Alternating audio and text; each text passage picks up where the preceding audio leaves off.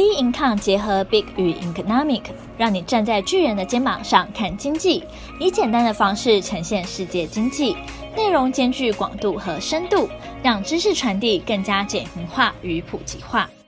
本周全球经济笔记，在进入今天的主题之前，要先告诉各位听众一个好消息：我们 B Income 开实体课程了。我们的课程是技术指标新意。台湾开户人数呢创新高，因此由我们的准先生带各位来搞懂技术指标。详细的开课资讯在我们的 B Income 脸书专页。今天的主题是 Google 违反反托拉斯法，欧洲维持宽松政策，澳洲不排除降息。Google、Apple、Amazon、Facebook 四大科技巨头的影响力引发垄断世界的疑虑。美国国会为此大动作调查。今年七月三十号，美国国会传唤四位 CEO 参与听证会。经过政府详细调查两年，查阅上百万卷宗。十月二十日，美国司法部提告 Google 违反反托拉斯法，在搜寻和搜寻广告领域维持非法垄断地位。司法部主张，在美国搜寻市场市占率达八成的 Google，与采用 Alphabet 安卓作业系统的手机制造商达成协议，使这些手机内建 Google 搜寻引擎，让其他搜寻引擎很难取代。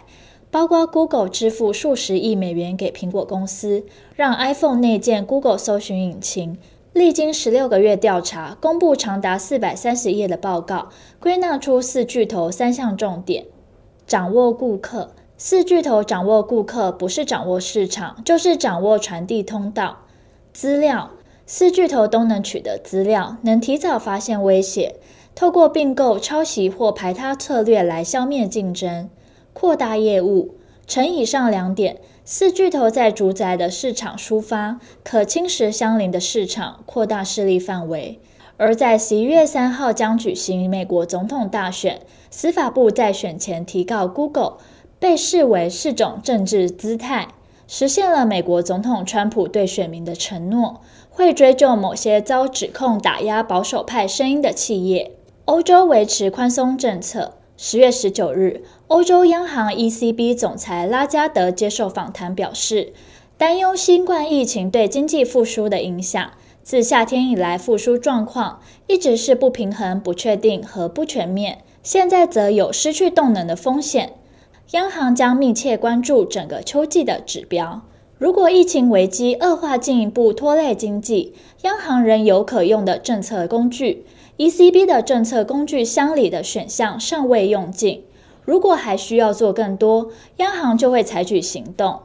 拉加德同时也特别点名七千五百亿欧洲复苏基金，我们应当讨论它保留在欧洲政策工具箱中的可能性，以便类似情形再次出现时可以再度动用。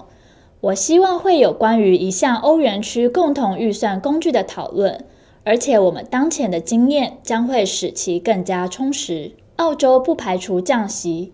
十月二十日，澳洲央行 RBA 公布十月利率会议纪要，显示，当局讨论进一步放宽货币政策的可能性，包含现金利率降至零，以及购买较长天期的政府公债。全球经济逐步复苏，澳洲多数地区也正在复苏，而复苏能否持续，将取决于疫情是否得到控制。澳洲央行上周发表谈话。表明不久的将来将有降息的可能。解决高失业率的问题是目前国家的要务。随着经济进一步复苏，将考虑额外的货币宽松政策以支持就业。有鉴于经济前景和高失业率的前景，在一段时间内仍将需要财政和货币政策的支持。目前，澳洲十年期公债殖利率零点七五 percent，与美国公债零点七七 percent 殖利率相当。不过，澳洲央行表示，可能将会进一步降息，并扩大购债规模，为澳洲金融环境带来稳定性。